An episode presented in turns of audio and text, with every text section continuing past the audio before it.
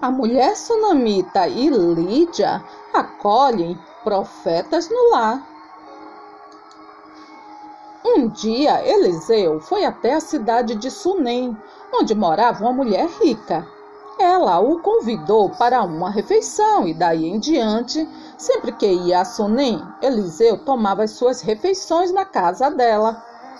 Ela disse ao seu marido: Tenho a certeza de que esse homem que vem sempre aqui é um santo homem de Deus. Vamos construir um quarto pequeno na parte de cima da casa e vamos pôr ali uma cama, uma mesa, uma cadeira e uma lamparina.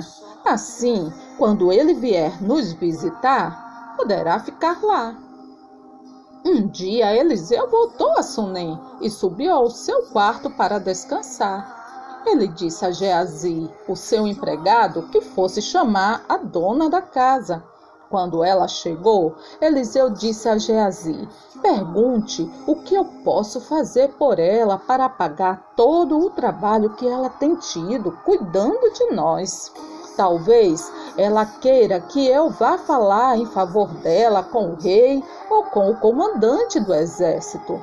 Mas a mulher respondeu: Eu tenho tudo o que precisa aqui, no meio do meu povo. Dali, fomos a Filipos, que é uma cidade do primeiro distrito da província da Macedônia, e também colônia romana, onde ficamos vários dias.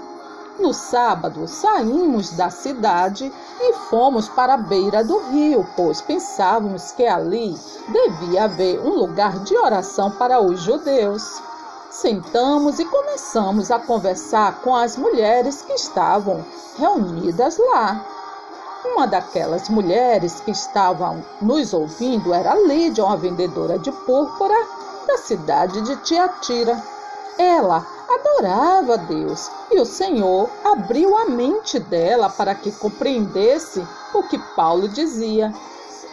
Ela e as pessoas da sua casa foram batizadas. Depois, Lídia nos convidou, dizendo: Venham ficar na minha casa, se é que vocês acham que de fato eu creio no Senhor. Assim, ela nos convenceu a ficar na casa dela. Aí, uma multidão se ajuntou para atacar Paulo e Silas. As autoridades mandaram que tirassem as roupas deles e os surrassem com varas. Depois de baterem muito neles, as autoridades jogaram os dois na cadeia e deram ordem ao carcereiro para guardá-los com toda a segurança. Depois de receber essa ordem, o carcereiro os jogou numa cela que ficava no fundo da cadeia e prendeu os pés dele entre dois blocos de madeira. Mais ou menos à meia-noite, Paulo e Silas estavam orando e cantando hinos a Deus e os outros presos escutavam. De repente, o chão tremeu tanto que abalou os alicerces da cadeia. Naquele instante, todas as portas se abriram e as correntes que prendiam os presos se arrebentaram. Aí o carcereiro acordou quando viu que os portões da cadeia estavam abertos, pensou que os prisioneiros tinham fugido. Então puxou a espada e ia se matar. Mas Paulo gritou bem alto: Não faça isso! Todos nós estamos aqui. Aí o carcereiro pediu que lhe trouxessem uma luz entrou depressa na cela e se ajoelhou tremendo aos pés de Paulo e Silas. Depois levou os dois para fora e perguntou: Senhores, o que devo fazer para ser salvo? Eles responderam: Creia no Senhor Jesus e você será salvo, você e as pessoas da sua casa. Então eles anunciaram a palavra do Senhor ao carcereiro e a todas as pessoas da casa dele.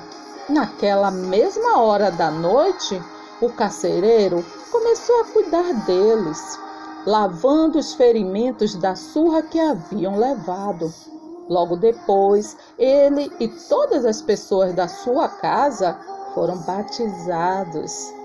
Em seguida, ele levou Paulo e Silas para a sua casa e lhes deu comida. O carcereiro e as pessoas da sua casa ficaram cheios de alegria, porque agora criam em Deus.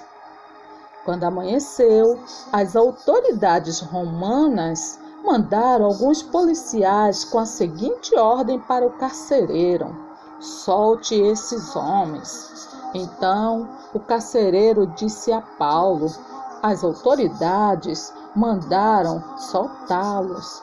Podem ir embora em paz. Paulo e Silas saíram da cadeia e foram para a casa de Lídia, Ali encontraram-se com os irmãos, animaram a todos e depois foram embora. Não deixem de receber bem aqueles que vêm à casa de vocês, pois alguns que foram hospitaleiros receberam anjos sem saber. Lembre-se dos presos como se vocês estivessem na cadeia com eles. Lembrem dos que sofrem como se vocês estivessem sofrendo com eles. Continuem a amar uns aos outros como irmãos em Cristo. Escutem, eu estou à porta e bato. Se alguém ouvir a minha voz e abrir a porta, eu entrarei na sua casa e nós jantaremos juntos.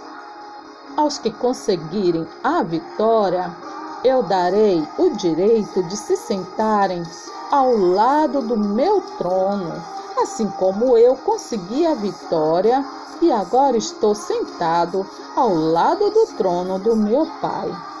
Portanto, se vocês têm ouvidos para ouvir, então ouçam o que o Espírito de Deus diz às igrejas.